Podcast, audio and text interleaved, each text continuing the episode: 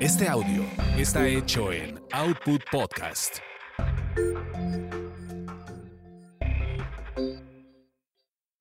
Quizá hablemos de ti. Quizá hablemos de ti. Es el podcast de espectáculos, charlas y algo más. Con chismes serios de las estrellas y uno que otro famoso estrellado. De Gil Barrera con Joel Farrilli, Ivonne de los Ríos, Ernesto Buitrón y Carlos Humberto Mendoza.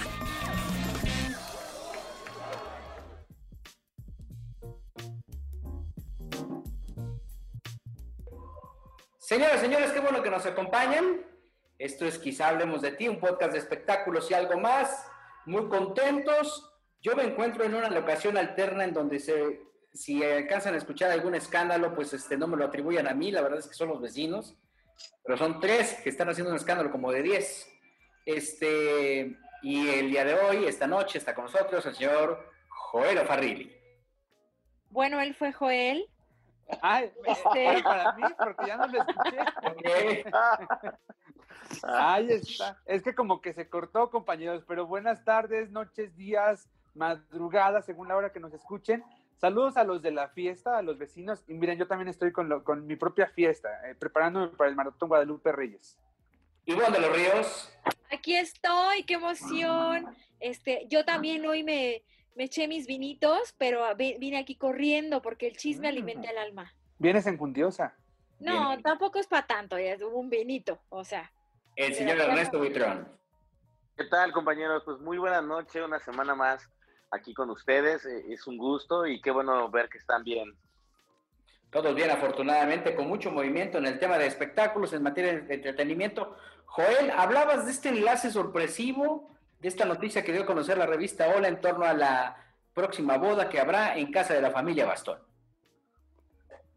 Oye, estoy, estoy realmente sorprendido porque efectivamente se va a casar la hija mayor de Pepe Bastón y Natalia Esperón, que el próximo febrero cumplirá 25 años. Ella se llama, igual que su madre, se llama Natalia. En la casa le dicen eh, eh, Talita, ¿verdad? Eh, y entonces, pues se va a casar con un, chico llamado José María Eugui, que la verdad es que estoy tratando de saber qué onda con él, quién es, de dónde viene, ¿no?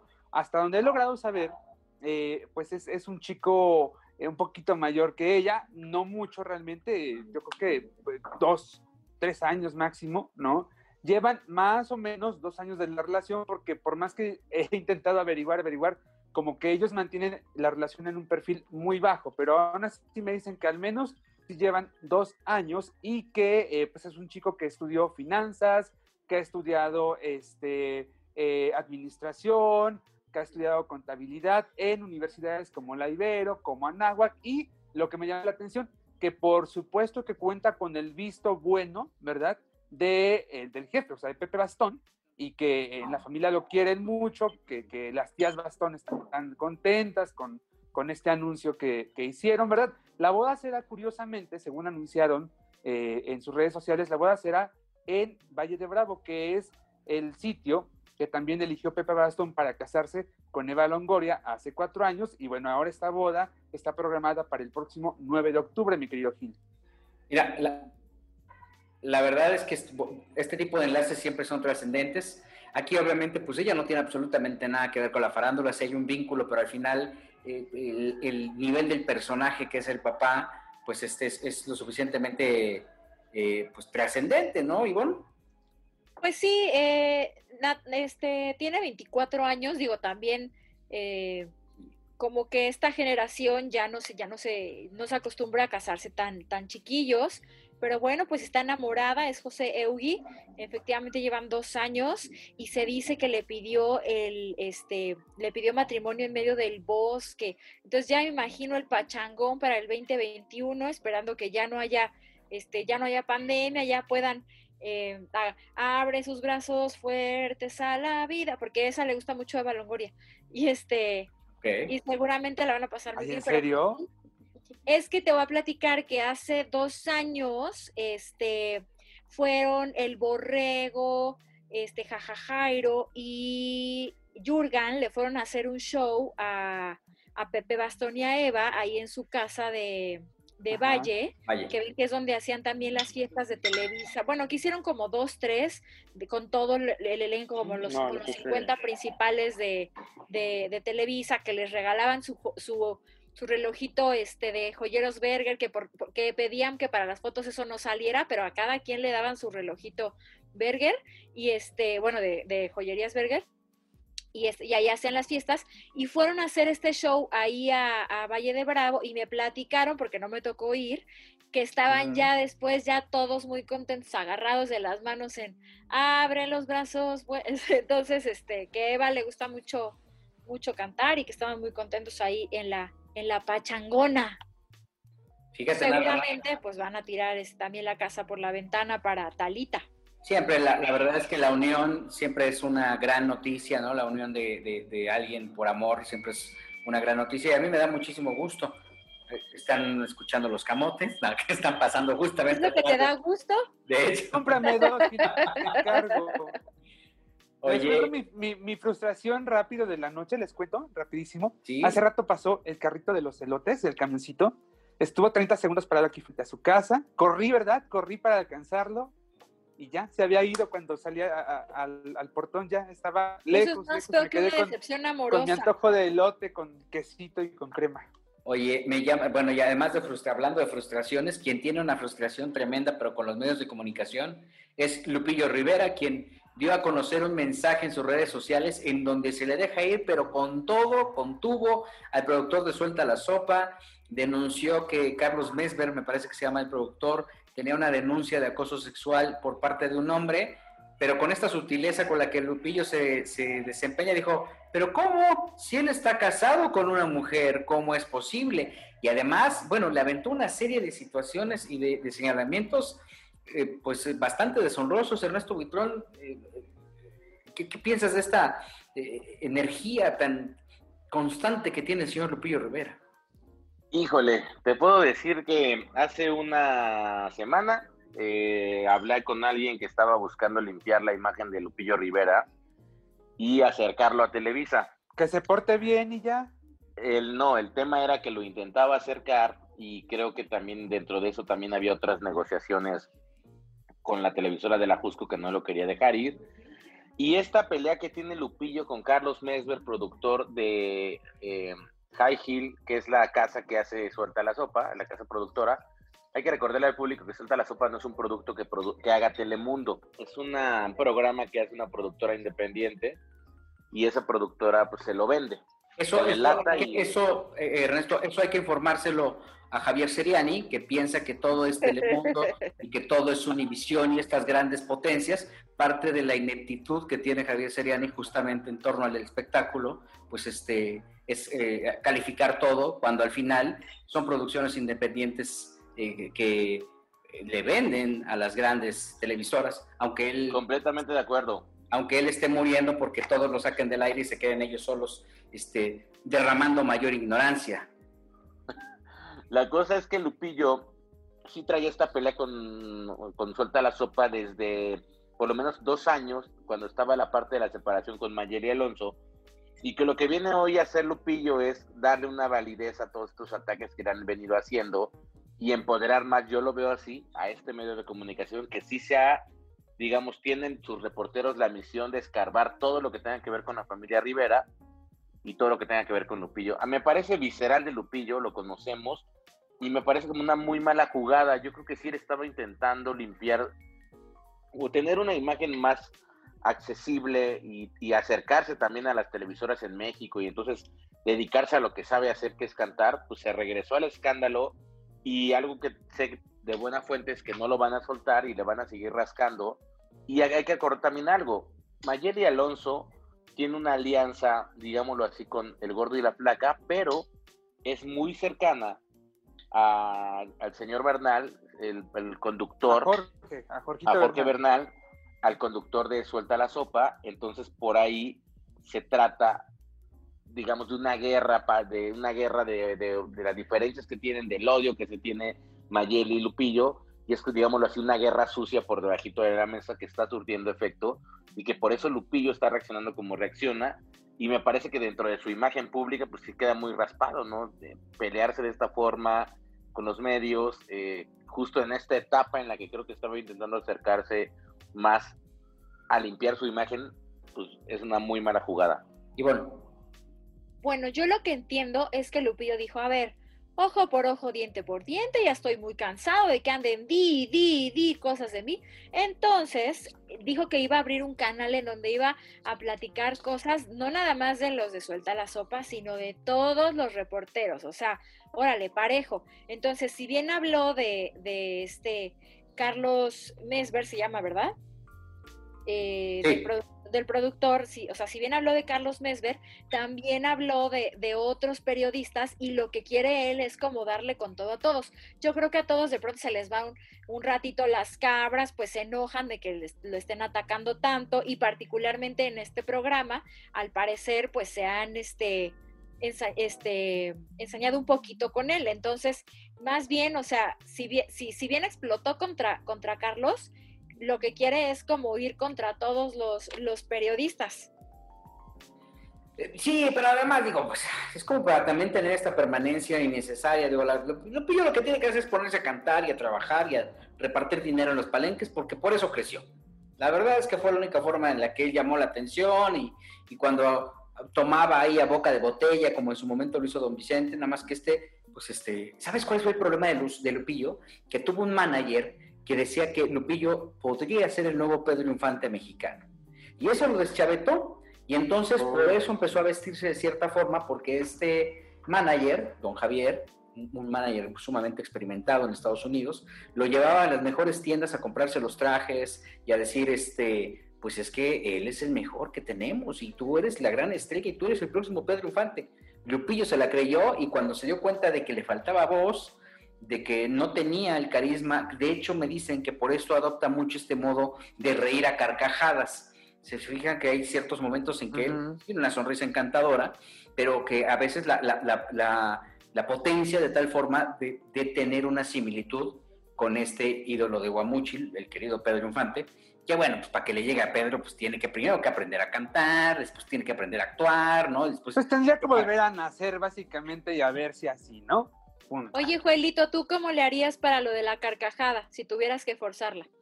No, mija, a mí eso no me sale. El histrionismo a ese nivel no se me da. Así que no, no, es por ahí. No, no, no, no, Mi carcajada parecería. No, mira, tu carcajada parece de, de novela de Valentín Pimstein.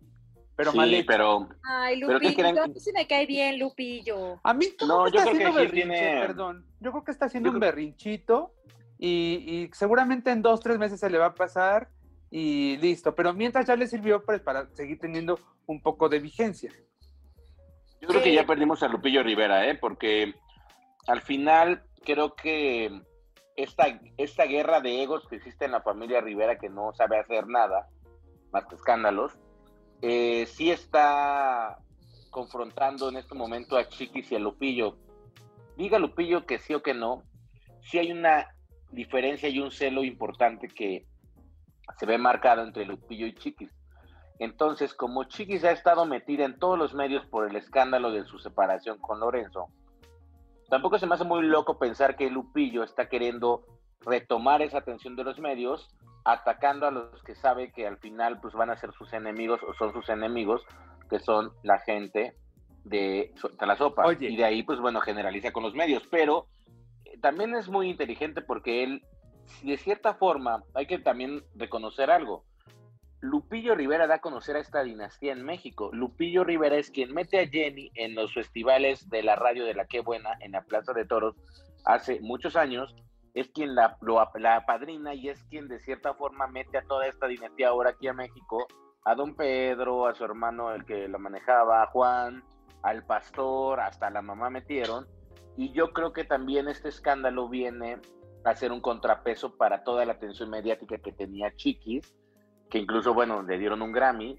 Entonces no se me hace muy osado pensar que es también una estrategia, porque al final, con lo que dijo Lupillo hoy, y aunque no lo hubiera dicho, suelta la sopa, le iba a seguir pegando. Señores, buenas noches. ¿Cómo está, señor? Venía tarde, perdónenme, me, que me entretuvo Entró como espíritu, Charlie. No queremos saber quién lo entretuvo, así no, déjelo. Tu amiga Ludorantes me entretuvo. Ah, saludos a mi comadre Ludo. De grabar de tu casa y con Dalila Polanco, que ya estamos haciendo un podcast que les está quedando muy chido, ¿eh? En serio, está quedando bien chingón ese podcast. Es como de, de charla con invitados ahí, como a contar casos de vida. Hoy hablaron de los matrimonios homoparentales y con hijos que adoptaron hijos. Con bien... Ya le- les anuncio el mío, por cierto, para el próximo año. Ya les contaré ¿Eh? en enero. Ándale, ¿de qué va a ser? ¿Cómo que de qué? ¿De Juan Gabriel? No, no, no, no, no, no, Ah, no. Mi matrimonio. Mi matrimonio. No mames. ¿Se nos casa? Bueno, algún día tenía que pasar, ¿no? Bueno, les voy No, a no, recordar no. un paréntesis algo. Joel se iba a casar hace un par de años con, con un personaje que era conocido artísticamente, andrógicamente como la Kardashian. Y un día... Pero no era hace un par de aquí- años, fue hace 10 años. Bueno, hace 10 años. Y entonces, aquí para que lo sepan, no están para saberlo, yo fui testigo de eso. Joel entra al teatro helénico. Ya no existe, ¿no? momento- Ah, no, sí el... Ya lo cerraron. No, no, no. Y en ese momento, todos los reporteros que estaban, incluida Chantal Andere, brindan un aplauso para el maestro Joel Para el Ofarrilli amor. por su compromiso por el amor. Y le cebaron el compromiso porque no se casó. Y su madrina de invitaciones era la señora Carmen Salinas, que me desmienta aquí en el podcast. No, ¿sabes no. qué? Eh, eh, fuera de broma, Carmen iba a ser la madrina, pero de Lazo junto con Chato Sejudo, que, que en gloria esté, ¿verdad? Ajá. Eh, y entonces, bueno, pues ya no se hizo. Y fíjate que ya hasta me tocó enterrar a, a aquella personita. Ya, ya está por allá. y le dedicaste Ay, amor eterno. Descanse en paz. Oye, y ahora que te, Sí, cuando lo- te lo que- casas, yo de qué voy a ser madrina. El fin de la historia está en que el padrino de Cojín era Ernesto Buitrón. Pero ese es permanente. Oigan, pero- ese me pero ya- case o no.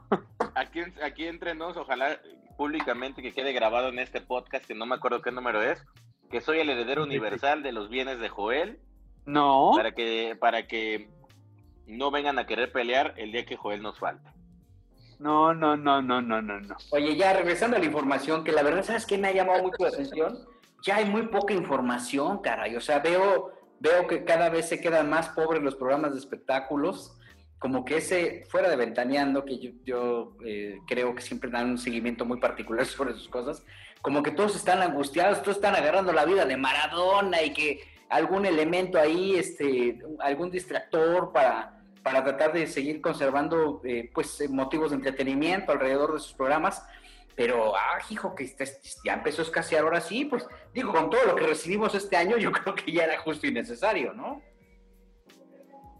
Es que No, ya esperen- espectáculos. es Y espérense a que lleguemos, a que lleguemos a, a- a que pasemos el 12 de diciembre. Pasando el 12 de diciembre, ahora sí, muchachos, se acabó la función. Y hay que preparar algo de fin de año como premios, algo así, ¿no? Pues sí, Yo puede creo que ser, sí. puede ser, puede ser. A los sobrevivientes de la pandemia. Vamos a hacer algo así. Oye, a ver, este, Joel Farrilli, ¿qué está pasando en Fórmula? Porque me llama mucho la atención que en los promocionales están diciendo que es el Great Place of Work o algo así, o sea, el mejor lugar para trabajar, pero me dicen que están atravesando por una crisis económica bastante severa, como todos los medios de comunicación. Esto es cierto. Pues lo que pasa es que eh, desde inicios del año, yo recuerdo que desde diciembre pasado, el señor Azcárraga, Rogelio Azcárraga, presidente de, de Grupo Fórmula, en esta comida que, eh, que nos ofrecen eh, a todos los colaboradores y eh, empleados, había comentado que este año venía complicadísimo, ¿no? Pero que a pesar de todo, ya habían hecho algunas estrategias financieras para garantizar la permanencia de toda la plantilla. ¿no? En aquel momento, por supuesto, no contábamos con que nos iba a llegar una pandemia. Yo desconozco cuáles sean los números de eh, los números financieros, ¿no? Eh, los dineros. No sé cómo está el tema de la comercialización en Grupo Fórmula en este momento con toda la pandemia. Lo que sí puedo, lo que sí puedo comentar es que efectivamente, o sea, bajó la comercialización como bajó la de casi todos los medios de comunicación eh, y que pues, han tenido que hacer algunos ajustes, ¿no? En cuanto a los presupuestos. No sé todavía cómo va a venir el próximo año para Grupo Fórmula, eh, pero imagino que va a venir incluso eh, más complicado que este 2020. Si Oye, es que el Grupo Fórmula quiere sobrevivir al 2022, ¿no? Bueno, y realmente todos los grupos radiofónicos, como bien comentas, están pasando por una crisis muy complicada. Este tema de la falta de, pues, eh, de, de, liquidez o, o, el hecho de que la publicidad oficial haya disminuido, aunque pudiera ser un porcentaje menor, pues también les daba un empujón importante. Donde tienen una crisis también complicada es justamente en Argos Televisión. Esto lo comentamos la semana pasada, que ampliaríamos un poquito más al respecto. Y resulta que sí, al final ellos ya están incluso modificando su razón social para empezar a operar bajo otro nombre, lo que significa o lo que significaría, según lo que se especula, que Argos esté pues prácticamente declarándose en quiebra. Hay una serie de situaciones alternas eh, de mala administración. Me comentaban que el gran problema de Argos es que te tardaban en pagar millones de años, ¿no? Que cuando menos el pago más cercano a tu realidad era de 60 días y que los trataban como si fueran, como si fueran proveedores de, pues, este, una tiendita, ¿no? Que de hecho había más formalidad en la tiendita de la esquina en cuanto al cumplimiento de los pagos, me refiero a los tiempos, porque trataban de jinetear la lana lo más que se podía. Y si a eso sumamos que también Telemundo ya está empezando a producir sus propios esquemas, sus propios productos desde su misma casa, que al final le salía mucho más barato, bueno, pues que es inminente esta quiebra de, este, eh, de esta empresa de comunicaciones, que hay que destacar algo muy importante. Fueron innovadores, fueron los precursores de un estilo muy particular que le dio un giro a la televisión mexicana, Ernesto Buitrón. ¿Sabes qué? Mira, hay que recordar algo. Argos, eh, aunque Pigmenio Ibarra ha sido muy atacado, sí fue, yo creo que la corta productora que metió a México en las series y en las plataformas más importantes. Hay que recordar que Capadocia, que fue la primer serie, digamos, mexicana en HBO hace un par de años, pues fue bastante exitosa, ¿no? Capadocia, después de Capadocia, eh, Argos produjo Las Aparicio, que también, digámoslo, en su momento refrescó la televisión y tenía muy buenos números en la extinta Cadena 3. Y tienes toda la razón. Yo creo que el error de Pigmenio fue haber querido construir un imperio de producción, teniendo en cuenta que estaba Telemundo le pedía muchos contenidos. Argos produjo esta serie de Kate del Castillo, donde está el presidente de una, una mamarrachada de Kate del Castillo, donde ella era la heroína casi, casi de, de México, ingobernable. Y entonces cometió el error que desde mi punto de vista pasa.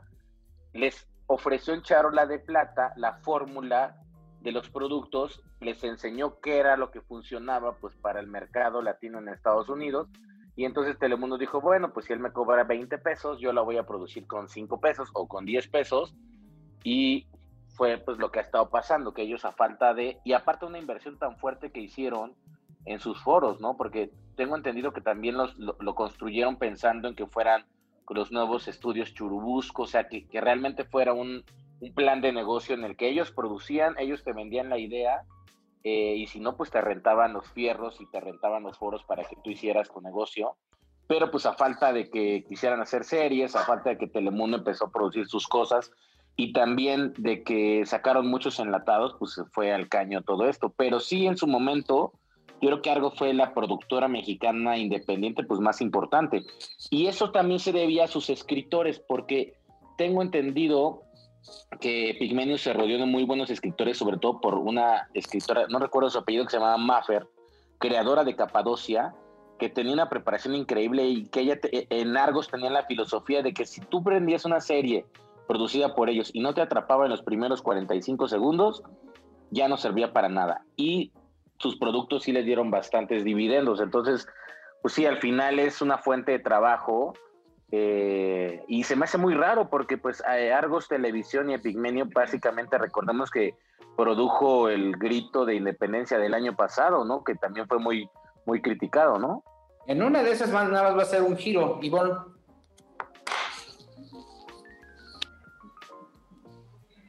Ya se quedó Ivonne sin, sin voz. Joel, Oye, eh, yo siento que de pronto eh, a Epigmenio le ganó la soberbia. De pronto como que se creyó el papá de los pollitos, que quizás en algún momento, como dice Ernesto, sí lo fue. Pero el problema es cuando te lo empiezas a creer y empiezas a perder la perspectiva de todo piso y ahí ya valió todo. Y si a eso le agregas que em, antes de, la crisis económica de la industria empezaban a surgir muchísimas productoras independientes, pero muchísimas, ¿no? Eh, al grado de que en un mismo eh, bimestre en la Ciudad de México había 60 proyectos en filmación, imagínate lo que era eso. Bueno, entonces eh, pues la industria se diversificó, Argo se quedó sin un buen, una buena rebanada de ese pastelote que era, ¿no? Y le pasó todo al final. Entonces, eh, claro, tienen ahora la ventaja, si le podemos llamar así, de ser cercanos al gobierno en ese momento, pero aunque les encargaron gritos, aunque les encarguen la producción de ceremonias o de documentales oficiales o todo eso, pues al final eso no, no puede competir contra lo que le puede arrojar, ¿no? las peticiones de Telemundo. O sea, ustedes están tratando de dar a entender, entender que, eh, que eh, Epigmenio Ibarra va a ser favorecido en las producciones. Ahora mm, puede ser genial. ¿No que se supone que ya la 4T no iba a hacer este tipo de cosas? Pero pues es que la ha venido haciendo, ¿no? Eh, no, no en cuanto a producciones, pero en todo lo demás sí ha venido favoreciendo a los que quiere y la justicia llega para unos, pero para otros no, ¿no? Charlie.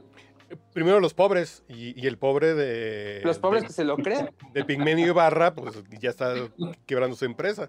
Que sí, que si vas a quebrar una empresa en estos tiempos, pues mejor ser amigo. Cabe señalar que yo estoy bloqueado por el Pigmenio Ibarra en Twitter.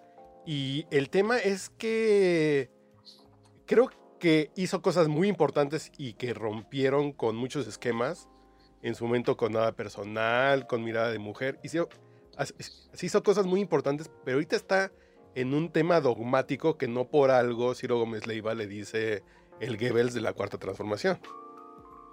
¿Qué le hiciste para que te bloqueara?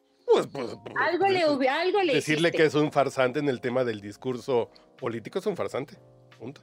Bueno, a mí también me bloqueó, pero pues digo, ya la verdad es que no pasa nada. ¿No? Se molestó porque pusimos que pensaba como Carlos Smart o como Carlos Marx y gastaba como Carlos Slim. Y vive como Carlos Hank. Pues sí. Y vive como Carlos Salinas de Gortari, ¿no? Lo, ¿Sabes qué es lo dramático del tema? Que, que no hay una eh, pues certidumbre o certeza para la gente que trabaja con él. Me dicen que solamente agruparon a unos cuantos que son los que forman. Saben de esta transformación de Argos y bueno, pues vamos a ver qué sucede. Es que Argos también vive su cuarta transformación, mi querido. Es correcto, caray. Para mal. A mí la verdad sí me pesa mucho porque eran generadores de, de, contenido, como bien dice Ernesto, innovadores. Y bueno, pues que, que pase estas situaciones son verdaderamente lamentables. Y sabes qué, Gil, para agregar algo por último, eh, eh, eh, yo creo que innovaron, o sea, sí, sí tenían, sí les giraba la ardilla mucho, pero abusaron de las narcoseries y todas esas mamarrachadas, y creo que ahí fue el problema porque al final le vendieron la fórmula a Telemundo que sigue produciendo esas series pues chafonas y se quedaron sin ideas. Esa fue la idea, que, ellos se encasillaron en hacer puras narcoseries y en empoderar a personajes como Rafael Amaya, que acaba de salir de la clínica de rehabilitación, de Kay del Castillo, que quiere dejar pobre, pobre al gobierno de la 4T por 65 millones de pesos. Y yo creo que al final, pues también el hecho de no seguir innovando, de no abrirse a otras plataformas, pues termina en esto, porque Amazon llega a México produciendo su propio contenido, porque Netflix, Netflix abre una oficina en México para producir sus propias historias, y porque al final eh, ellos que eran los que maquilaban, pues se quedan fuera de la jugada. Triste por eso, pero mm, yo creo que al final era de, no vieron el negocio más allá de las narcoseries y pensaron que con eso ya la iban a armar. Y pues está comprobadísimo que la gente, pues no, y tampoco los, eh, eh, digamos, los empresarios cada vez se lo vendían más caro a Telemundo, pues terminaron por optar y decir mejor lo hacemos nosotros. Sí, caray, qué, pena, porque tenían todo para, para hacerlo, pero mira, con este ejercicio también se, se, ve que eh, pues a veces los buenos periodistas no son tan buenos administradores, administradores, ¿no? Y bueno. Oye, que por cierto, Disney promete también crear contenido este eh, producido por, por por gente, o sea, nacionales. Entonces, yo creo que hay que ponerse las pilas o los talentos que de pronto no saben por dónde Disney viene con todo, ¿eh? Ellos ya están haciendo varios, varias series, realities, ¿no? De hecho, lo dijimos un día que no vino Ivonne. Ay, qué No, es verdad. 54, 54 este, proyectos tienen. Fíjate. ¿Cuántos? No, pues 54. ¡Sas! sí son un montón, ¿eh? Yo soy feliz O sea- ahorita con Disney Plus, ya luego platicamos de eso. Son tres por mes, ¿no? Promedio. Sí, o sea, es- o esa es como la promesa. Vamos a ver si con tanta cosa que está pasando se logra, pero es el, el objetivo de Disney al sumar también a este a Fox y to- todo esto que está acaparando es pues venir con todo y, y darle este dar batalla para Amazon y para Netflix. Que sea, por que cierto, los canales, los canales de no, Fox cambian de nombre, ¿no? También. Eso sí no lo sé. Sí, van a Universal empezar a hacer también viene- este Star. Star. Órale. Va- va, eh, eh, Universal también viene con una plataforma nueva, Universal Plus. Este. También Discovery. También Discovery en enero. Ya no se pasen, oye, no nos va a alcanzar la quincena para andar pagando Oye, tanto. tú por cierto aquí en, en- en tu Facebook eh, posteaste una pregunta eh, muy interesante. No revisé las respuestas, que vi que recibiste un montón, pero preguntaste que cuánta, eh, cuántas plataformas eran las que cada uno de tus, de tus Justamente. seguidores pagaba al mes, ¿no? Justamente de eso les vamos a platicar después de este corte. Y regresamos a quizá hablemos de ti.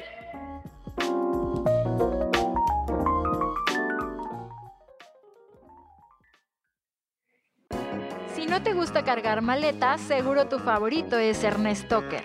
Regresamos con Quizá hablemos de ti.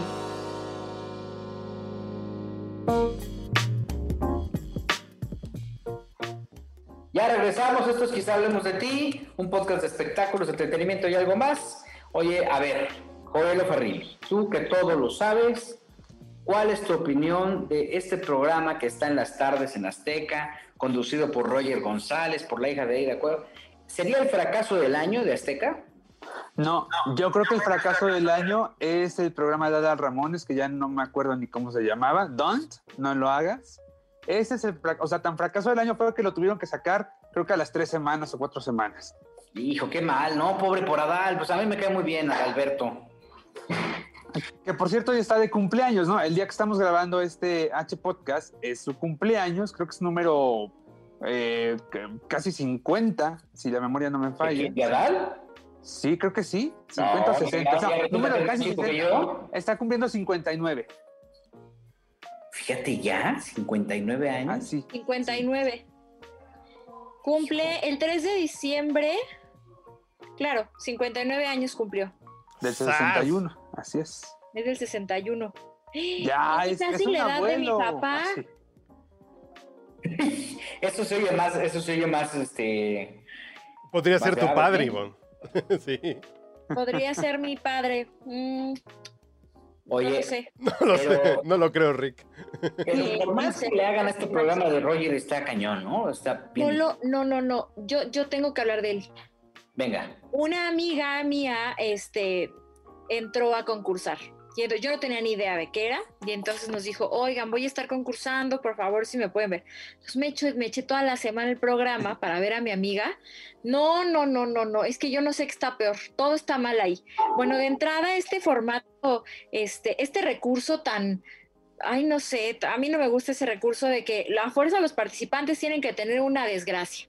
No, o sea, es pobre, este, tiene la boca chueca, este, lo abandonaron en una caja de chiquito, algo le hicieron al, al participante para que pueda estar ahí. Ahora, todos los que van, van a cantar y cantan muy mal, o por lo menos eso ocurrió la semana que yo vi que estuvo mi amiga. Y este, O sea, tu amiga no canta mal. mi amiga canta muy bien, la verdad. Y este, pero y de todas formas, este, se oía. Mejor se hubiera ido a la voz, Ivonne. Tuvieron un montón, también participó en La Voz. Es que también estos, este, uno anda ahí, andan en todo.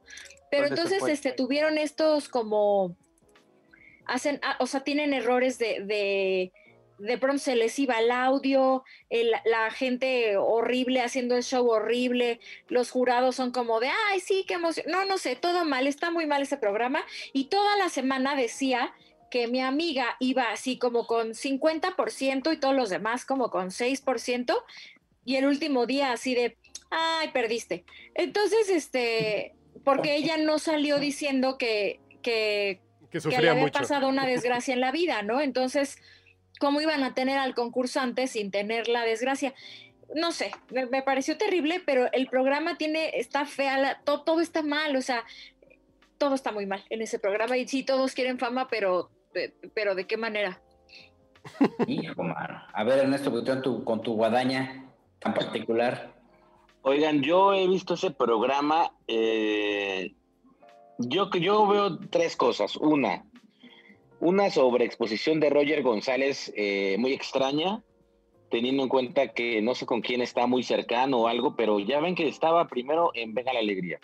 Y luego le dan este programa eh, donde a fuerzas lo quieren como consolidar. Yo veo, siento que lo quieren como consolidar como conductor.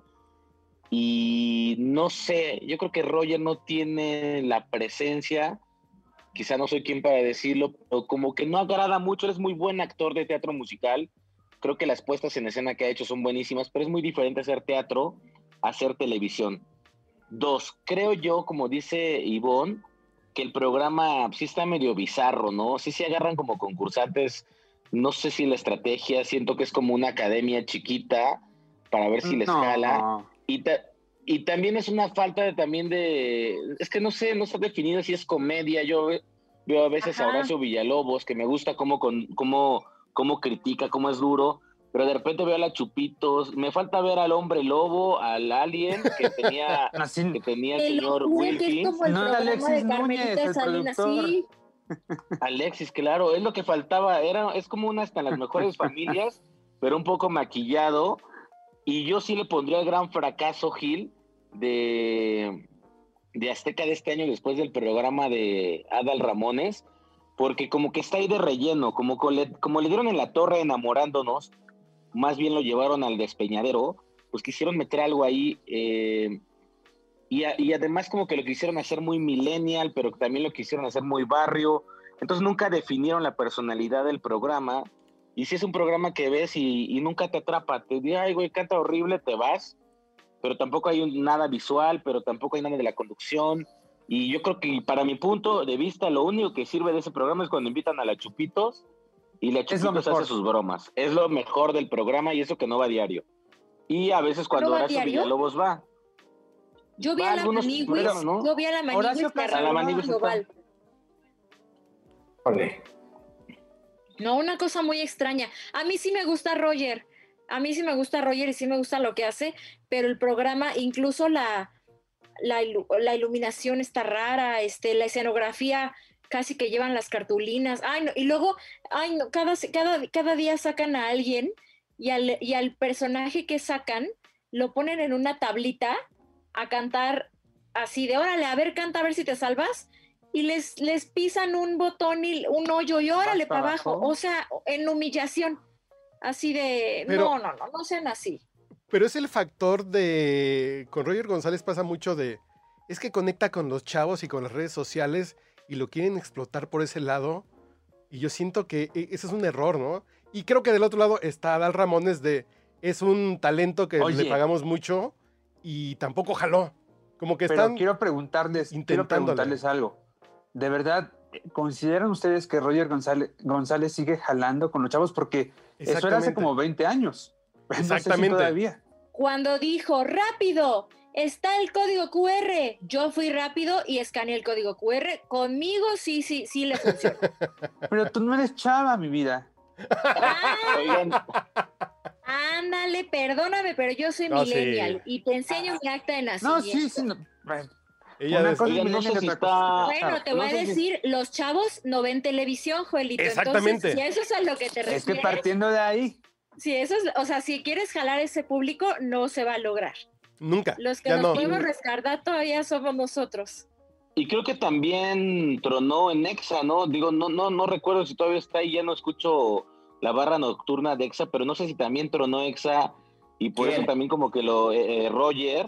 ¿Qué? ¿Por qué no lo oyes? que no. ¿Por qué no lo oyes, Ernesto? Tú estás, No, no, no, por eso, haciendo por eso. tu tarea. No, y Roger González está a las 4 de la tarde en Ex. No, pues a las De 4 a 6 de la cuatro, ¿qué le tarde. estamos comiendo los taquitos o algo. Pues tú, tú estás Es un ahí. horario muerto, ¿no? No, estás viendo de primera mano, ¿sí o no? Porque- nada más porque-. Solo porque Ernesto Buitrón no oye el radio ya piensa que salen del espectro. También el, el, el- el bazooka, que es casi tu hermano, también ese es un fracaso. Bueno, Es, es que es el horario, ¿no? No, de acuerdo. De- ¿Sabes cuál es el único, el único mérito que tiene el bazooka, tu, tu admirado bazooka? Ya párate. Haber andado con Alex Garza. Las novias que ha tenido. Las novias que ha tenido el Ya bazooka. ahí, porque además creo que hasta las alitas que hace son buenas. Menos radio. defiéndelo, Buitrón, defiéndelo. No, pero yo creo que es muy malo Bazooka. Te, te doy la razón y creo también que Roger, yo creo que el, el programa que tenían antes, que era el triste turno, me gustaba más y, y realmente creo que el horario de, en el que está Roger, de- de- desde mi punto de vista yo no lo escucho, escucho más en la mañana cuando estaba Margot o en la noche. Es Pero que sí tú ya eres es adulto, eres adulto, ya no Te eres el levantas target. temprano. Tu reloj Ya no eres el target. O como dijeran los demás, ya no eres el target. Eso. Ya no estás chavo, dice Ya no eres chavo, ya, ya, ya estás out. Ya bailó, ya Sí. bailó. Tú escuchabas a Alfredito Palacios. ¿Qué bomba traes el día de hoy? ¿Buitrón? Qué No. bomba. Pues ¿Cuál es la bomba de yo- nuestro Buitrón? Yo creo que la bomba de esta semana es sin duda que así como Gabriel Soto ganó 35 millones de pesos en una sentencia contra la editorial Notmusa, ¿Sí se los pues pagaron? ahora, bueno, está en el ahora, acuérdate que en México es primero ganas y después hay que hacer otro juicio para que te paguen. Pero ya la sentencia de que ya lo tiene que ganar, del que lo ganó ya está ganada. 35 Eh, millones de pesos. Creo que fue un poquito más, ¿eh, Ernesto? Por ahí, por ahí fueron arriba de 35 millones de pesos. Ahora viene la demanda interpuesta hace unas semanas de parte de Sharisit y de parte de Arturo Peniche en contra de la misma revista, pero ellos se fueron con un super especialista del caso, que es eh, pues uno de los abogados que está, o el abogado que está llevando la cuestión, y me parece también muy importante porque yo creo que reunieron un caso sólido por la difamación que, que se publicó en la que se dio a entender que ellos tenían una relación después de que el señor Peniche dio a conocer que se estaba separando. Y bueno, esta demanda está llevada por el licenciado Carlos Odriozola, que es un experto en el tema y que ha echado mano con fundamentos en varios códigos y sobre todo en varias comisiones americanas de derechos humanos eh, para poder de cierta forma pedir la indemnización económica que vendría alrededor de 30 millones, piden la disculpa pública, piden la, eh, dar a conocer la sentencia en la publicación en su momento y piden que aparte el juez ordene que, la, que tenga un castigo ejemplar acorde al daño que hizo la revista. ¿A qué me refiero con esto? Que si la revista en ese momento, en ese número, vendió, por ejemplo, 5 millones de pesos, el juez sentencia aparte que tenga que pagar el doble o el triple de esa cantidad como indemnización, sumándola a la indemnización del daño moral. O sea que estaremos hablando de que le podría sumar, no sé, 15 millones de pesos, si es fuera el caso de toda la venta, y para ello construyeron el caso, y la primera audiencia se va a llevar a cabo en el mes de marzo, eh, en la que se verán pues por primera vez eh, los abogados de la editorial, los abogados, el abogado de, de Charis y de Arturo, pero van en serio, ¿eh? Yo creo que al final eh, lo a ver. declararon un poco, pero van, van, van recio. A ver, Ernesto, ¿la demanda ya salió? ¿Ya los La demandaron? demanda ya está, ya está demandado. ¿Y ahorita está en qué proceso, en qué parte? Ahorita eh, ya están en, el proceso, están en la parte de las notificaciones. Ah, pues apenas va a empezar. La historia apenas va a empezar. Ahora, el tema Apenas es, está empezando. ¿qué van a demandar? ¿Difamación? ¿Daño moral? Están hablando de difamación, de daño moral y sobre todo daño a la imagen pública por, por ser figuras. Esto dañó la cuestión de sus cuestiones laborales. Pero ¿a poco Entonces, perdieron eso- contratos por esto? ¿Qué contrato fue por perdieron? Sí. Bueno, no ¿qué- tengo, no tengo acceso a todo el expediente, pero sí esta parte viene incluida en lo que es la demanda. Que ya se hizo por el parte del bufete de Odrigozola, eh, y es lo que irán dando a conocer, pues en cuanto, después de que se notifique, llegue la primer audiencia de los abogados. Bueno, es un proceso largo. Yo creo que muchas veces los mismos, las mismas celebridades desesperan porque piensan que van a hacer de manera inmediata todo, ¿no? Ganarles dinero o no ganarles dinero. Fíjate que a mí me llamó mucho la atención que durante la pandemia sacaron una aclaración en portada de Adal Ramones y nadie se dio cuenta, porque las letras más chiquitas de las más chiquitas de las más chiquitas aparecían en portada retractándose y diciendo que a petición de un juez estaba una corrección de una nota que habían, de una, supongo que es derivado, esta corrección es derivada de una demanda que tenían en contra de la revista. Y bueno, pues este, mira. ¿Qué fue lo que aclararon? Pues alguna cosa así de cuando, de, cuando Adal andaba con alguien, no recuerdo exactamente el, el, artículo, y tan no, tan camuflado estuvo que pues la gente no, no lo Seguramente fue, fue de una nota que decía que Gaby Valencia y Adal, Gaby la primera esposa de Adal y este último estaban como peleados, ¿no? Y que había ahí como, como cosas muy feas. Yo pienso que puede ser, puede ser esa nota. Sí, seguro, alguna, no, recuerdo exactamente cuál fue el, tema, pero sí hubo una precisión interesante, interesante por la forma en la que lo expusieron, porque pues no dejaron de cumplir con esta voluntad en, en la portada. Pero nadie se dio cuenta. Aunque fueran letras chiquitas, ¿no? Entonces, este, pues va, va, va, un largo camino. Ay, oye, yo, yo quiero que siento, pase algo así, ganar perdón. 35 millones de dólares. No, no, no, es a donde voy. O sea, es que una cosa es lo que pretendan el abogado y otra cosa es lo que eh, el juzgado te diga, esto es lo que corresponde y ya, ¿no? Siento que, se están viendo un poco ambiciosos en ese sentido. Creo que la demanda de, de, de, de Gabriel Soto sí, sí al final fue productivamente, fue productiva y fue perfectamente bien manejada y justamente pues detonó en, darles la victoria hasta el momento, Charlie. Pero ¿cuáles son los últimos trabajos de Arturo Peniche y de Chari Sid para poder decir que han perdido ingresos por cerca de 15 de 35 millones de no, de 15 millones de pesos? ¿Qué han hecho que les paguen así? De trabajo que pudieron haber perdido. Se me hace un poco irreal así de daño a su imagen, porque eh, eso se cuantifica por contratos que pudieron haber perdido por el daño, ¿no? Por, eh, no, y eso se tiene, se tiene que demostrar. Claro. ¿Y qué han hecho ellos de trabajo que les paguen así últimamente? Charlie, así de quién les va a pagar. ¿Quiénes van a pagar 15 millones de pesos a ellos que los hayan perdido? ¿Quién los va a contratar para qué? Sí, es un poquito el tema de, cuantificar. Cuando tú chocas, te dice el, MP, ¿no? O el fiscal ahora, no sé cómo se llaman ahora. Este, y en cuánto cuantifica su daño. Y entonces tú puedes dar una, una cifra totalmente desproporcionada. Y entonces entra a la mesa de trámite y ahí ellos dicen, no, tu, tu daño cuesta 20 centavos o 5 pesos o 10, ¿no? O cuatro taparroscas y dos corcholates. Yo creo que sí, o sea, aquí el tema es que, pues, mira, lo importante es que ellos apelen a que lo mejor es trabajar siempre por la verdad, ¿no? Entonces... Sí, pues, no está padre que... Que, en este afán de, de vender, de dar una nota, de, de, llamar la atención, por decirlo de alguna forma, pues vayan y, y, publiquen lo que sea, ¿no? O sea, tampoco está, tampoco está padre eso. Sí, yo, es cierto que le perjudica a muchos artistas, pero también, pero tampoco tanto como están este sugiriendo. Son fuentes de empleo también las que están arriesgándose y bueno, pues este lamentable, Charlie.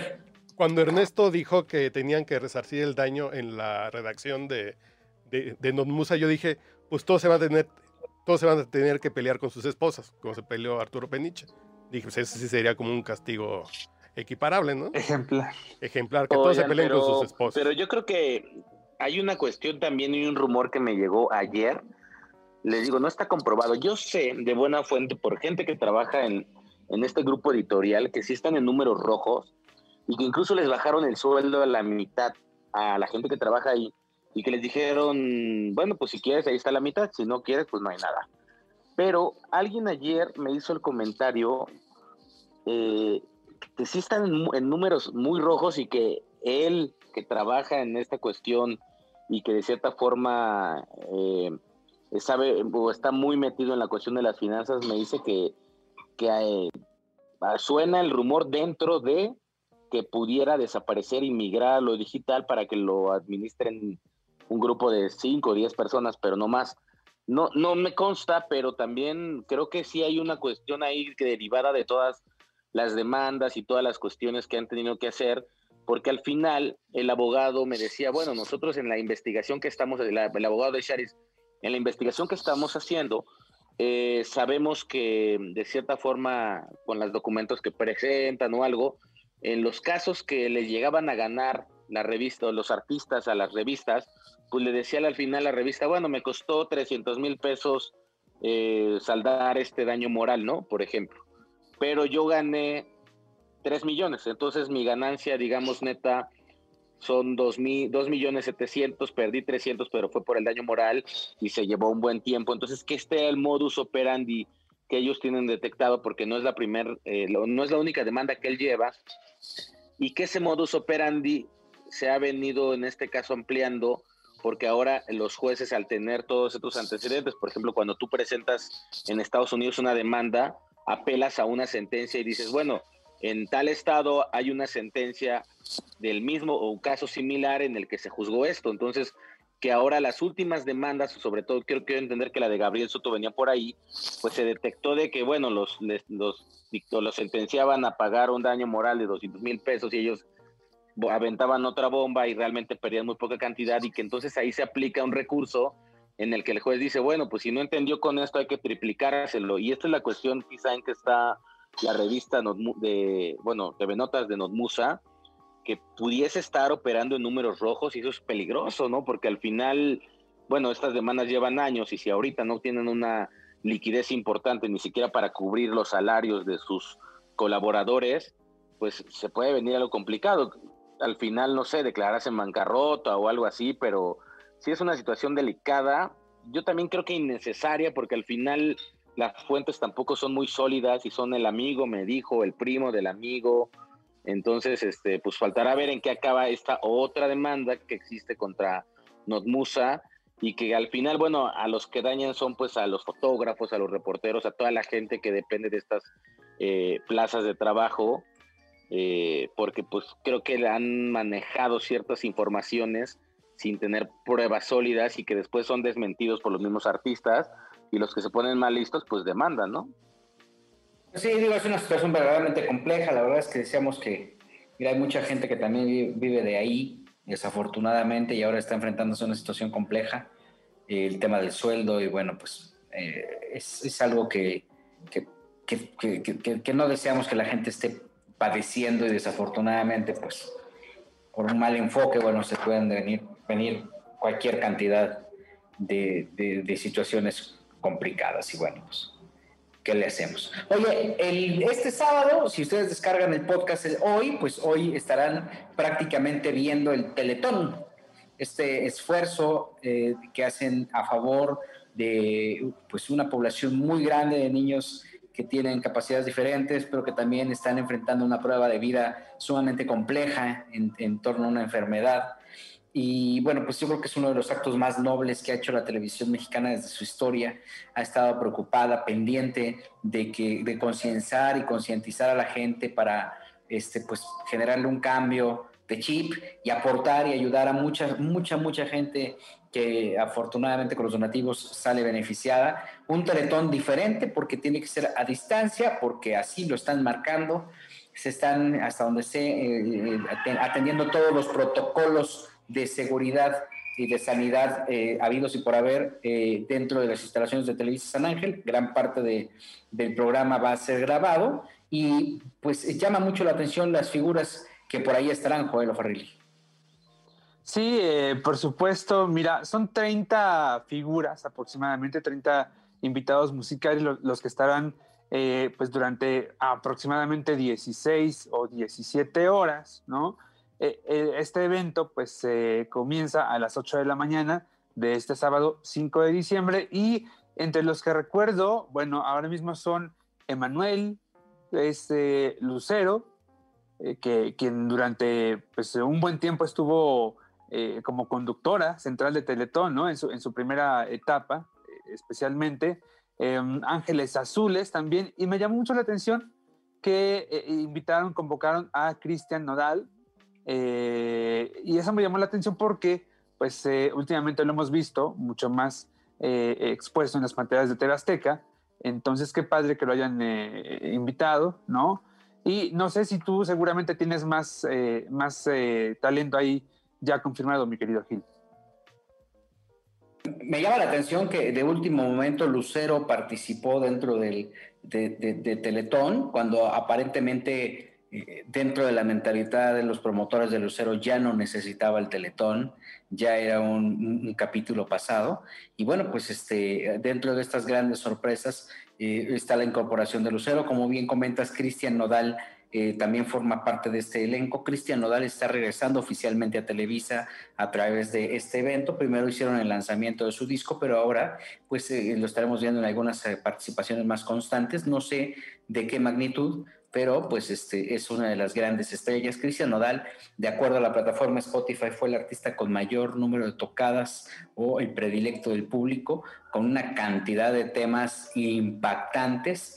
Y bueno, pues en este esfuerzo creo que Nodal merecía regresar a una casa como Televisa que tiene que respaldar de una manera sólida su campaña. Con el tema de Lucero, pues seguramente Ernesto Buitrón no hablará y guardará silencio por temor a las represalias por esta eh, relación tan cercana que tiene con Lucero. Que por cierto, vi tu nota sembrada de Ernesto en programa hoy de, de Lucero entrevistando a Juan Gabriel. Sí, este, bueno, yo tengo un comentario. A mí realmente me parece que ya encontré el punto por el que Nodal está, eh, como digámoslo así, perdido en el universo. Les voy a contar este, este otro bombazo extra para, para todos, este, escuchas. Y es que hay que ver que, bueno, Nodal cambia de agencia de relaciones públicas hace un año aproximadamente y se va a la agencia de Alejandra Palomera. ¿Qué es lo que pasa, Alejandra? Nodal. Uy, no, entonces, entonces, hay una cuestión porque sé que Alejandra Palomera hizo un, un, reclamo por una entrevista que salió de Marjorie de Sousa y que después fue retransmitida por eh, un canal, El Gordo y la Flaca, y obviamente pues recordemos que El Gordo y la Flaca de Univisión, pues ellos tienen marcado una postura eh, con Julián Gil.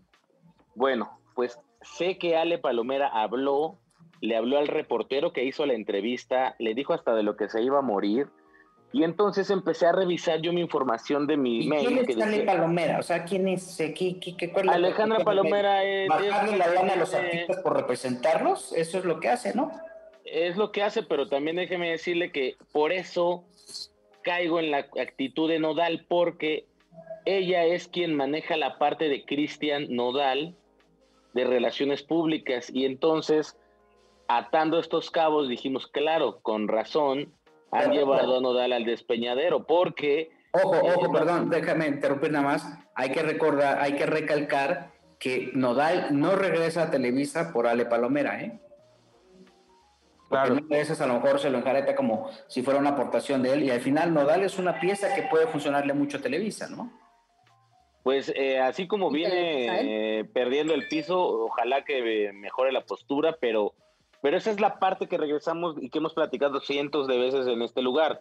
Hay veces que los RPs o los que cargan la bolsa o los que le llevan la maleta, los pone polvos o los cortaorzuelas, llevan ya nos al exhibiste. No, no, no, lleva al artista a, a, esto, a perder dimensiones. Entonces, sí se me hizo de muy mal gusto que ella, porque yo lo presencié, hiciera esta llamada y entonces ver la cartera de clientes que lleva, entonces dices, eh, increíble que que tenga esa actitud y ahora entiendes por qué muchos de sus artistas están totalmente incomunicados, porque yo hace un par de meses... que ahora a los medios de comunicación van a condicionar las entrevistas con Cristian Odal. Y la semana pasada aquí lo hablamos. Porque el medio de comunicación no habla de Marjorie de Sousa.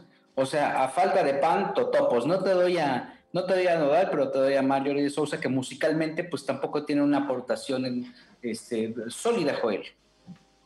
Sí, sí, pero desafortunadamente eh, esta mm, eh, forma de operar las relaciones públicas, pues eh, Alejandra Palomera y su Palomera Group, no es eh, eh, pues el primera, la primera oficina de RP que la implementa, ¿no? O sea, aquí en México también, pues es, o sea, hoy sí, mañana también te la, te la dejan caer así como va, ¿no? Ese tipo de, de estrategias terribles, fallidas, ¿no? Que nada más, pues, denotan la deficiencia, el antiprofesionalismo, la novatez de eh, estas personas que de pronto, pues, ya se dicen RPs. Pues sí, pero es que sabes que el tema es como, pues le voy a ayudar a la gente para que se meta más lana y creo que fíjate que uno de los grandes cánceres que tiene o cánceres que tiene la industria del entretenimiento últimamente es la falta de profesionalismo o la profesionalización de los RPs. En función de que tengamos RPs analfabetas que no sepan ni escribir su nombre, vamos a poder ver este, artistas que también o eh, celebridades que también con esa misma soberbia van a empezar a conducirse en el medio. Y hay una cadena tremenda. Hay quien ha aprendido al paso y lo ha hecho de una manera extraordinaria y hay que destacar que ese, ese avance que han tenido. Pero otros que la verdad no lo han hecho nada bien. Ahora, Ivonne puede defender abiertamente en este momento los Al gremio. Yo me puedo defender a mí. ok pues yo, miren, todo el tiempo me estoy, este, le estoy invirtiendo a mi educación, estoy profesionalizándome, trato de hacer un buen trabajo. Yo creo que como en todo hay elementos buenos y elementos malos, hay quien se va como el borras, este, y la verdad sí, sí dejan mucho que desear algunos perfiles, pero como en todo. Así como hay actores buenos y actores malos, así como hay periodistas buenos y periodistas malos, así como hay quien de pronto saca canales y salen con que ya son conductores y, en realidad están robando información de otros lados. Entonces creo que con las relaciones públicas es lo mismo. También, como dicen, eh, hablas como te va en la feria. Seguramente puede ser también, también pasa mucho con estos RPs, con los RPs que tienen a sus consentidos. Entonces, hay perfiles a los que cuidan mucho, este, les consiguen muchas cosas, y hay otros a que nada, nada más los tienen como de relleno y para completar la renta. Entonces, pues es un tema, me parece, eh, que se podría, podría aplicar en todos los, los rubros, ¿no? Pero, por ejemplo, es válido que de pronto una persona de RP le hable a un editor, a un director a un reportero para dictarle la línea de una entrevista?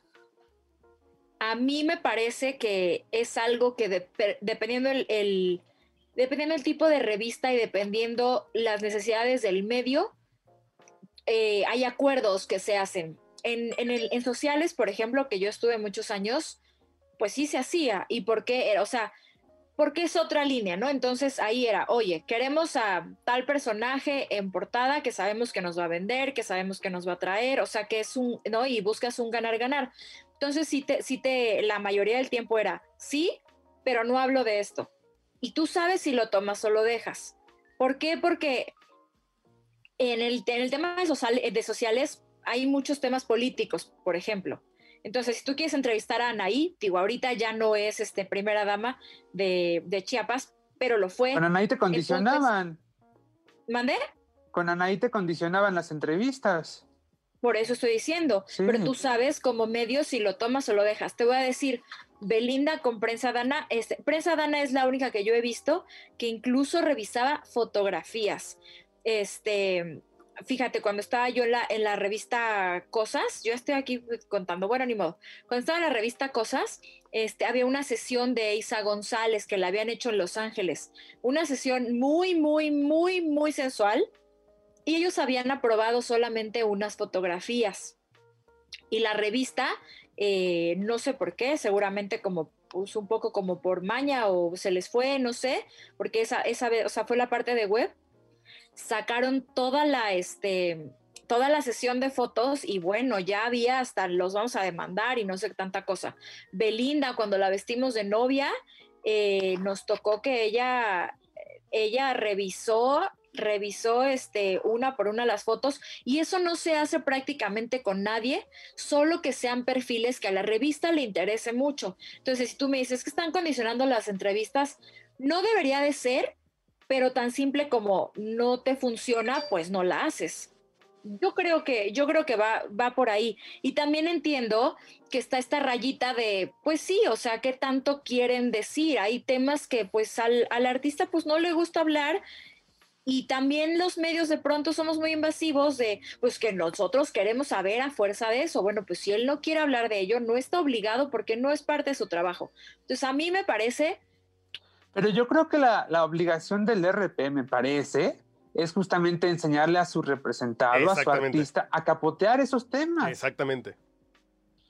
Yo trabajé para una empresa de tecnología realizando estos documentos. Nosotros teníamos documentos eh, briefs y pitch documents eh, eh, en que le explicabas al medio.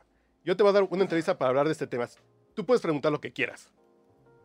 Y tú preparabas a tu vocero para decir, cuando te tiren estos tirabuzones, tú le das la vuelta con estos talking points, con estos mensajes clave y adiós, ¿no? Y aquí ya ni siquiera, el PR ni siquiera se quiere complicar en armar esos documentos. Es, si me preguntas esto, yo, yo me enojo y me echo a correr y me llevo mis Barbies y ya, y ya no juego contigo. Así de, pues, qué conchos, volvemos a lo mismo. Ya es una disciplina así de, tú tienes que preparar tu vocero. Cuando te pregunten de tal cosa, que es la respuesta que a mí me encanta de Miguel Bosé, es así de, yo les doy 90% de mi vida, yo me guardo el 10% para mí. Y con eso se saca cualquier respuesta a Miguel Bosé. Cuando le preguntan de sus hijos, de su vida privada, dices, pues sí, yo estoy expuesto. Dices, qué bonita respuesta que trabajó un PR bueno, capacitado y preparado. Pero así de, Marjorie de Sousa, vamos a hablar solamente de tu música, así de. Pues si no es Paul McCartney, no chinguen. Oigan, oigan, y que la semana pasada se acuerdan que aquí estaba de invitado mi querido Sebastián Recendis. Sí. Y que me desmintió aquí en al aire, me dijo, es mentira. Bueno, pues lo voy a tener que soltar, ni modo, aunque se enoje. A él fue el que le dieron el zarpazo. A él le habló a Le Palomera para decirle hasta de lo que se iba a morir, porque no le gustó que la entrevista saliera en Univisión. Entonces, eh, y también otro zarpazo que voy a soltar. ¿Se acuerdan que hace unas semanas eh, el equipo de investigación de Quizá Hablemos de Ti, eh, la Policía Cibernética, dio pistas muy concretas, 98, 99% de quién había sido el que fue a rajarle a Magda Rodríguez, en su momento mi productora, que paz descanse, que yo me había quejado de la mala organización de una alfombra roja, aquí mismo. Bueno, después de que descubrimos esa persona y aventamos el zarpazo, pues también ya fui vetado porque me dejaron afuera de las entrevistas con Demian Bichir. Entonces, este, entonces quedamos, este, pues así, así, así, así operan algunas agencias. Eh, y, hay, y, hay que, y hay que tener claro, o yo creo que en este momento, sobre todo 2021, 2020, hay que tener claro que también los artistas ya se están manejando solos. ¿eh? Tú puedes, y yo lo, lo puedo testiguar, escribirle a Sebastián Yatra o a los Tigres del Norte para pedirles y plantearles un, una entrevista o una nota o un reportaje, y ellos mismos también se están ya ahorrando. Y, prueba de ello es que ahora las agencias de RPs, pues básicamente, pues ya no tienen tanto trabajo como tal, porque ya no hay un evento como tal, porque ya el mismo artista ha aprendido a ser autosuficiente en sus redes sociales, en sus canales de YouTube. Entonces, este, pues también es, esta, no sé si está en peligro esta parte, pero, pero está así la situación. O Lo sea, que pasa es que ahora. Espérame, espérame, Entonces, a ver, por los comentarios que tú dices, quizá hablemos de ti, te vetaron. Me vetaron, porque descubrimos a través de esta policía cibernética de quién vino el zarpazo, quién fue a Ay, pues que me veten a mí también, porque la policía cibernética soy yo. soy yo. Estoy vetado en este momento, no gracias. que lo importante es transmitir. Muy, agradecemos muchísimo. Yo he estado recibiendo muchas capturas de la gente que amablemente nos escucha y ahora con este ejercicio que hace Spotify de agrupar los comentarios eh, o, tus eh, hábitos de escucha, este, afortunadamente estoy recibiendo constantemente eh, eh, estas capturas de toda la gente que afortunadamente nos escucha. Y creo que al final lo que estamos haciendo es, un ejercicio de libre expresión. Desafortunadamente esto no les gusta, pues ya no es rollo de nosotros, o sea, pero creo que tampoco vamos a privar por esto a una audiencia que está ávida de lo que está pasando. Porque muchos eh, comunicadores la postura que toman es, ah, pues entonces yo no vuelvo a hablar de ellos, ¿no? Y cuando al final nosotros, nuestro ejercicio es, pues, entretener, divertirlos, informarlos hasta donde se pueda de todo lo que está pasando. Y creo que, pues, eh, una cosa no está peleada con la otra. Tenemos eh, la obligación de estarle dando a esta comunidad, pues, este todas las herramientas para que esté informándose y se, esté entreteniendo. Lo lamentable es que al final esto es como el súper, entonces no, no, nos vamos a ir sin pagar ni ellos como artistas ni las agencias de relaciones públicas que pues así se hacen llamar y nosotros como informadores. Qué, qué lamentable, qué triste y solo por eso vamos a ir un corte, regresamos. Ivonne de los Ríos trae una bomba impactante nos la va a compartir más adelante. Volvemos. ¿Ah, sí?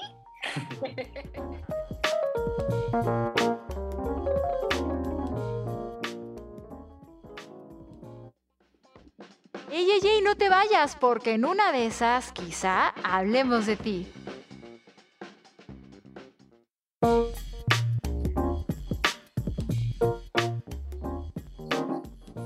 Ya regresamos, esto es quizá hablemos de ti, un podcast de espectáculos entretenimiento y mucho más. Ivonne de los Ríos, vas a hablar por primera vez de esta relación amorosa, que tanto este trabajo te ha costado salir de ella con este famoso... Eh... Ay, ya sé, no puedo dejar las gorditas.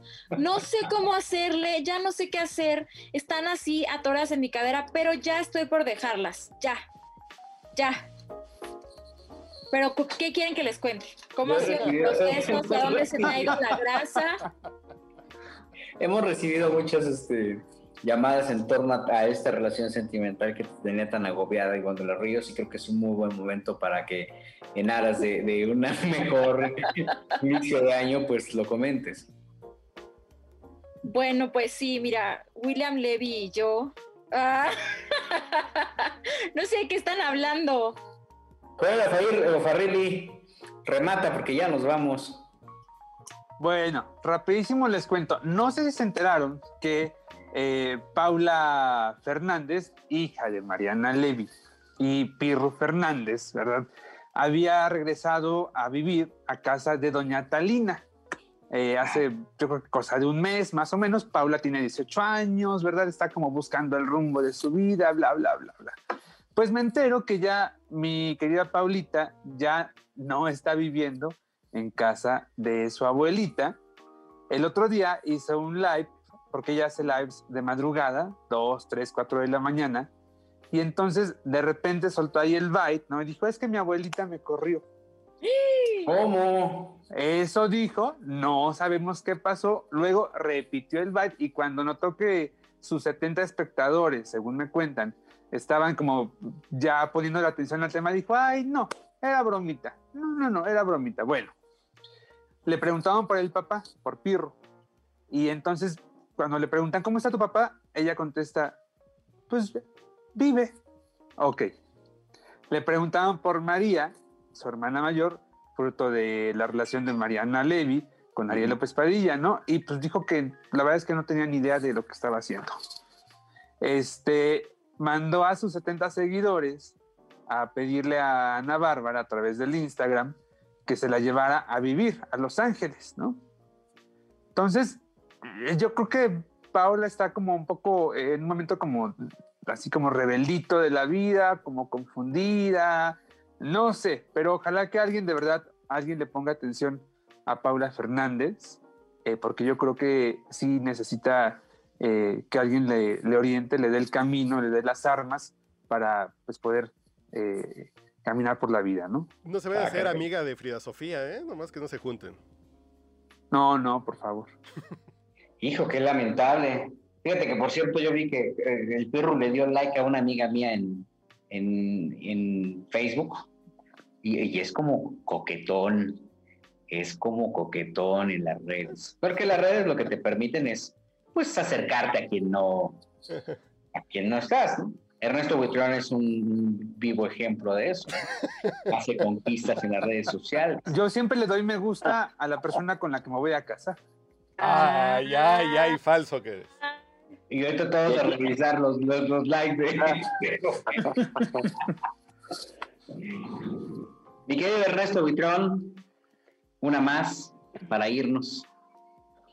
Pues eh, fíjese que Sebastián Yatra se va a presentar este fin de semana y hay alarmas, no sé, hasta donde yo hablé en la mañana con la gente de Sebastián Yatra, está en pie que venga. Eh, va a haber un show que va a dar, eh, sobre todo en esta nueva dinámica que está teniendo César, de hacer estos pequeños festivales eh, de música, ¿no? Entonces, el día sábado se llama Metate el festival, va a estar Cristian Odal, está... Bueno, hay Oye, pero ese lo habían grupos. cancelado, ¿no, Ernesto? No, no, no, sigue en pie. La dinámica es esta. Entran 70 coches a, lo- a la exposición de tacos, ven el concierto, sacan esos 70 y los siguientes 70 del siguiente show entran y es como lo que está pasando. No me salen a mí las cuentas para que 70 coches entren y paguen lo que cobra Sebastián Yatra. Sebastián Yatra es el encargado de, de cerrar el festival, pero Sebastián Yatra estuvo la semana pasada con Aitana, esta cantante española, pues que le ha ido bastante bien, sobre todo en el mercado latino. Y hace pues escasas dos horas, Aitana, su equipo confirmó que tiene COVID, estuvo con Sebastián Yatra y hasta Uf. donde yo sé, Sebastián Yatra llega mañana a México este, para esta presentación. Yo hablé con su equipo en la mañana y me dijeron que todo seguía en pie, pero creo que de, confirmarse o de, en caso de que Yatra se aísle, pues sí vendría a darle un raspón durísimo a Ocesa porque era pues el encargado, digamos, estelar de, cerrar este pequeño festival de tacos que está patrocinado por Coca-Cola y que, pues no, sería otro golpe letal a todo lo que ha sido el espectáculo, porque bueno, pues ahí tenemos lo de las obras, que también Alejandro Go está implementando la onda streaming, y pues así está la cosa, ojalá que no, porque también Yatra, eh, básicamente este show que, que tiene el próximo sábado es el primer show con público que tiene después de la, bueno, desde que arrancó la pandemia, entonces pues sí está gachísimo que después de haber ido a ganar el Grammy hace unas semanas, eh, ahora venga a México o no venga a México pues porque tiene COVID, entonces imagínense la frustración, pero bueno, pues esperemos que, que esto pase o que él esté bien, porque pues básicamente estamos a 48 horas de que sea ese show y hasta este momento, pues imagínense que cancele, entonces sí vendría como una avalancha de cancelación o sobre todo una avalancha de gente que a lo mejor pues va a querer la devolución de su dinero y vienen más pérdidas, entonces pues una situación complicada eh, y ojalá que pues pronto sepamos más noticias, yo espero mañana por lo menos les mando un mensajito a cada uno para saber qué pasó, pero eso es lo que está sucediendo en este momento. Oye, y cuidado con los compañeros que están en la guardia del aeropuerto, ¿no? También. Sí, caray. Y Bueno, bueno, Yo creo que también va muy de la mano con esta responsabilidad que tienen que tener los artistas.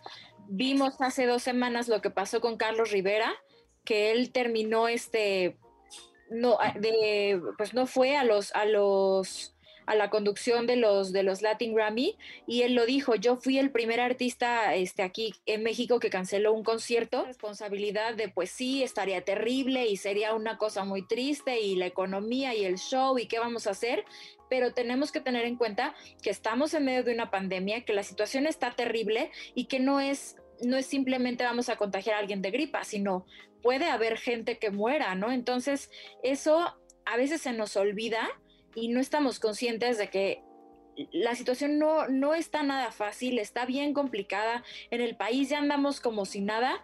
Y yo creo que si, si, es, el, si es el caso, pues con toda la pena del mundo, tienen que cancelar, porque, porque puede ser este después peor y puede perjudicar en, y puede, y puede causar este, pues gente muerta y más contagios. Sí, caray, la verdad es que fíjate que yo fui a ver un espectáculo que se llama La Fábrica de Santa en el teatro, en el Parque Bicentenario. No sabes qué cosa tan espectacular, maravillosa, perfectamente bien organizado.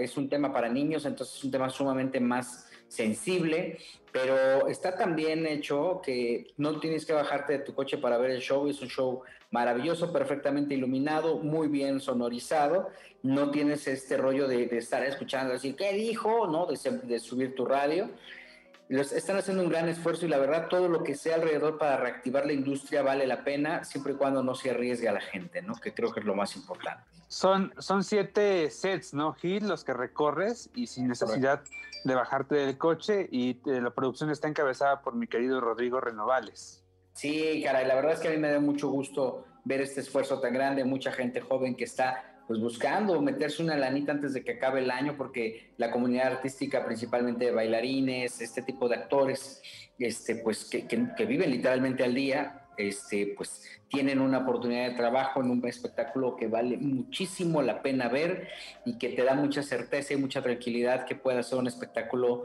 adecuado para los niños, sobre todo que son también, pues la población también probablemente más golpeada por todas las características con las que tienen que estar lidiando en este momento. Y ya nos vamos, ya nos vamos, señoras y señores. Estuvimos con ustedes el señor Carlos H. Mendoza. Señores, un gusto. Y señor Ernesto, me quedo debiendo a Lucero el día de hoy. ¿Qué creen? Eh, bueno, les cuento esa cuestión. Lucero justo tenía una situación personal. Yo hablé con la mañana con ella. Otro podcast. Yo que lo disculpara, pero en el estará en este podcast. Iba a grabar el suyo. que yo la sigo pues en su podcast, ¿eh? Está re bueno. Sí, me gusta su podcast, sí me gusta, lo confieso. Oye, Ernesto, mejor invita a doña Lucero León, por favor. Ernesto Vitrón. Cuídense mucho. Este, ¿Saben quién a quién estaría increíble tener en este podcast? Yo creo que estaría increíble tener a don Jorge Falcón, que creo que de los comediantes de su época es el único que, pues ahí la lleva, es el único que va sobreviviendo poco a poco. A ver si, si lo contacto pronto y que nos cuenta aquí esa experiencia de adaptarse a la normalidad, vivir COVID, tener mil y un problemas, que le roben la camioneta, pero que siga al pie del cañón. Oye, por cierto, este Rafa Maya, están dando a conocer en la revista People en español eh, que, ya Rafa Maya hablará abiertamente de sus adicciones y de esta presunta rehabilitación que, que tiene, este, bueno, que tuvo en la clínica de Julio César Chávez este, ya le dio la exclusiva a la revista People Digital. Y bueno, pues este, también estaremos muy pendientes de esto. Qué bueno que salió de una bronca de estas, con estas características, Carlos H. Mendoza. Por cierto, ah, si hablando de comediantes viejos, eh, don Jorge Ortiz de Pinedo le dio like a un tuit mío en que me quejaba de la versión reloaded de Cándido Pérez. Estuvo muy raro eso. Ah, muy, qué bueno, Charlie. Muy bien. Entonces. ya me voy. Oye, no, pues estamos hablando de alguien muy abierto para las críticas, ¿no? Sí, sí, por eso. ok. Me acordé, yo ahorita que dijo Jorge Falcón de los comediantes viejos, dije, por cierto. No, pero a ver, los comediantes viejos. Jorge Ortiz de Pinedo es un actor, o sea, es humorista, pero sí, es un actor, es como de los comediantes. No, no, porque me acordé de. Ah, es un maestro de la comedia. son los comediantes. ¿Se acuerdan de ese cachetadón, ese cachetadón que le dio nuestra querida tesorito? ¡Órale, cochino! Casi le revienta el tímpano, ¿no? Gran escena cuando se queja porque iba a ser fotógrafo el hijo. Sí, claro, gran escena. Va a, estudiar fotografía. Le dijo, RP, RP freelance vas a ser. Podcastero. Te vas a morir de hambre, sí, sí. Muchas gracias. Eh, disfruten de esta semana, ¿verdad? Eh, oye, saludos a Gustavo Adolfo Infante, que eh, me gusta mucho su programa que está haciendo en YouTube todas las mañanas. Y es una agenda diferente, fíjate, de espectáculos regularmente. Entonces me, gusta mucho. Lo está haciendo muy bien mi compadre ahí con este rollo de, YouTube. Iván de los Ríos. Los quiero mucho. Muchas gracias por este por aguantarme semana a semana. Nos vemos la próxima. Nos escuchamos, nos vemos, nos escribimos en nuestras distintas redes sociales. La próxima semana aquí mismo tenemos una cita en donde quizá hablemos de ti. Thank you.